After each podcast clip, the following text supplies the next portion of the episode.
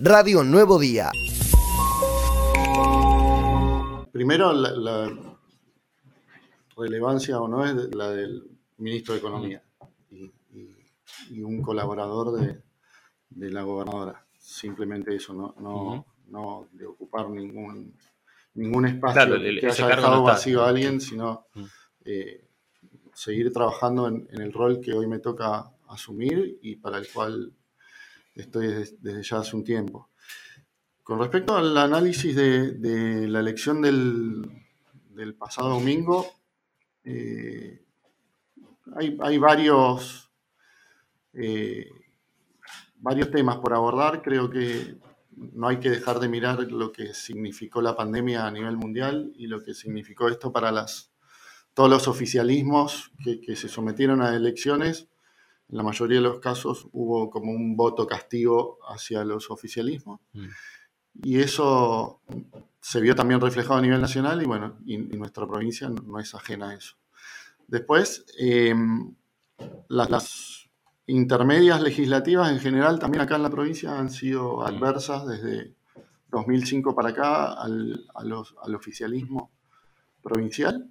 Y bueno, ahora se agregó una tercera fuerza. En la de 2017 éramos dos fuerzas y ahí tenía, llegó dos diputados el sector de Cambiemos o Juntos ahora, ahora Juntos, ¿no? Y, nosotros uno, y ahora, bueno, al agregarse una tercera fuerza del sector de, Vidal, eh, son uno, uno y uno, con lo cual hay una fuerza que pierde un diputado, que Cambiemos, otra que lo mantiene, que somos el Frente, y otra que asoma y, genera una nueva cara y una nueva, un nuevo diputado electo, que es Claudio Vidal. Así que bueno, eh, creo que, hay varias aristas para, analizar, eh, pero en ese contexto, digamos, en el mm. contexto de post-pandemia o todavía pandemia, con la gente que, que, está enojada, que, le molestó mucho estar encerrada, que el, tema de la escuela, no ir a la escuela, la gente que se murió, las vacunas que no llegaban. Bueno, después fueron cosas que fueron pasando el tiempo y por suerte ya tenemos un alto nivel de vacunación y algunas cuestiones que van mejorando. Otro que es el tema económico, obviamente no hay que dejarlo de lado, la inflación y, que la plata alcance también es un tema que, que genera mucha incomodidad. Cuando por ahí se veían en encuestas o en publicaciones de, los diarios cuál es el tema de, mayor preocupación para la gente. Mm. Eh, hace seis meses era la vacuna, digamos.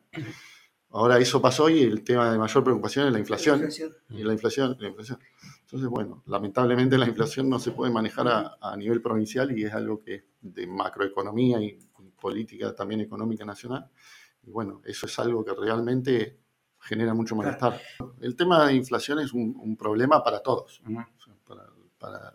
primero para los habitantes del país y después eh, para todos, para los gobiernos, para los sectores de los trabajadores, para los gremios, para, pero todos, pero, principalmente para las personas que habitamos en el país. Eh, los sectores que, como decís vos, que de principales motores de, de, la provincia, minería y petróleo, si bien han eh, casi no han parado, han parado el año pasado. hubo un mes en minería, por ejemplo, hubo un mes que, no hubo regalías ni, ni tampoco aportes al fideicomiso unirse. Y después trabajaron mucho con los protocolos, las burbujas, siguen trabajando con protocolos, burbujas, con temas de eh, ir isopados al campo, los yacimientos. Todo eso se sigue manteniendo, con lo cual todavía no están al 100%. Eh, y eso afecta a la producción. Y lo que planteabas a nivel nacional de mover y motorizar, que, ayer decís que, que hacían este como nuevo relanzamiento, y bueno, ojalá suceda rápido, lo que creo que también hay que, lograr cerrar es el acuerdo con el FMI y que, eso dé cierta tranquilidad, al menos en todo el tema de, de la cuestión de los dólares y la especulación que todo eso genera, que creo que también eh, tiene algo que ver con la inflación. Eh, así que eso yo creo que generaría un poco más de certidumbre y poder estar eh, más enfocado en todo lo que se prevé o lo que se planifica. Esto te lo hago como comentario, de lo que decís vos de, lo que anuncian a nivel nacional, ¿no? Eh, nosotros a nivel provincial seguimos trabajando y esperando a que estas actividades que vos decís y todas las otras, turismo, pesca, eh, turismo, sobre todo con una gran esperanza ahora para el sector de, tener una temporada fuerte, por más que todavía el, turismo extranjero está de a poco abriéndose. Eh, las fronteras con Chile también, a ver cuándo, cuándo se van abriendo. Creo que ahora en diciembre abren algunas y en enero otras. Y bueno, con esperanza de que ese sector, que es el más castigado por la pandemia y que el que más costó en que vuelva a la actividad, pueda, pueda funcionar. Eh, se habla mucho, y no sé, eh, ministro, de mejorar eh, lo que percibe la provincia en realidad, sobre todo apuntado a la, a la actividad minera. ¿Se está hablando de eso? ¿Tienen pensado alguna readecuación? la, realidad es que la, minería, la regalía minera es un 3% aproximadamente, un poquito menos inclusive por los gastos de comercialización que es baja, o sea, entendemos lo que tiene el proyecto minero y lo que las provincias o las localidades dicen es bajo. El tema es que eso es por código minero nacional, iría por el Congreso Nacional, y bueno, la realidad es que es muy difícil modificar eso, sobre todo cuando las provincias mineras son poquitas. Estamos hablando y las chicas, digamos, son eh, Santa Cruz, San Juan, eh, Catamarca, ahora con el litio Salta, Jujuy y La Rioja. Y hay provincias totalmente antimineras, como Chubut, Mendoza mismo, no, está, está, prohibida la minería. Entonces, eh, entendemos que, o quisiéramos más realidad, lo que vemos es que es dificilísimo poder lograr cambiar eso, porque no, al no estar las provincias grandes, depender de eso, nadie va a esforzar para darle más recursos a, a provincias chicas.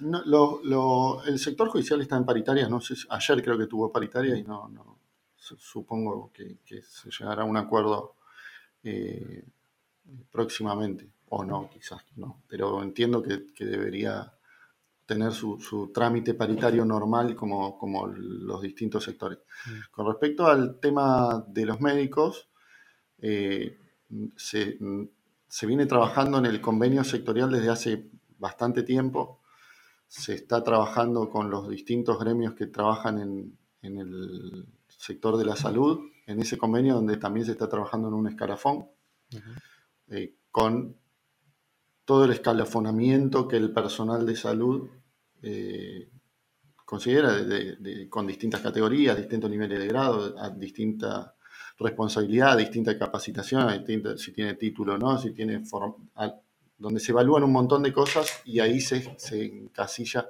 en ese escalafón eh, cada uno de los que trabajan en el sector de salud.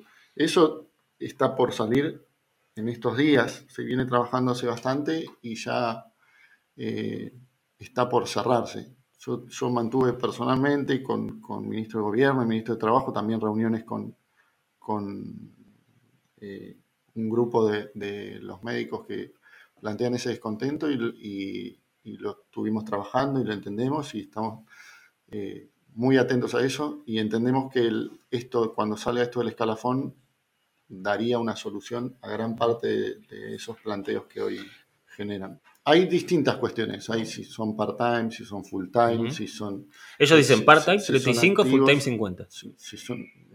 Eh, no, no, quiero entrar en, en, números acá. Sí, yo le digo lo que ellos plantean. Yo sí, sí, sé lo que plantean y, con ellos, de hecho, con ellos lo hemos hablado y dijimos, no, es cuestión de, decir cuánto cobra uno, cuánto cobra el otro, para no, no es cuestión de exponer a nadie, sino trabajar y entender la problemática. Hay una situación que es real, que ellos plantean, y es lo que entendemos que se puede resolver con el escalafón. Eh, con respecto a cobrar como quién, yo me acuerdo en una de las reuniones, dije, usted digan cuánto quieren cobrar, no, se comparen con otro sector, inclusive que es otro poder, digamos. Decir cuánto y después vemos a ver en qué, se puede trabajar o no. Y es lógico que, planteen lo que ellos eh, consideran deben ganar como, como profesional de la salud. Y bueno, eh, en eso se está trabajando. Radio Nuevo Día, estamos donde vos estás.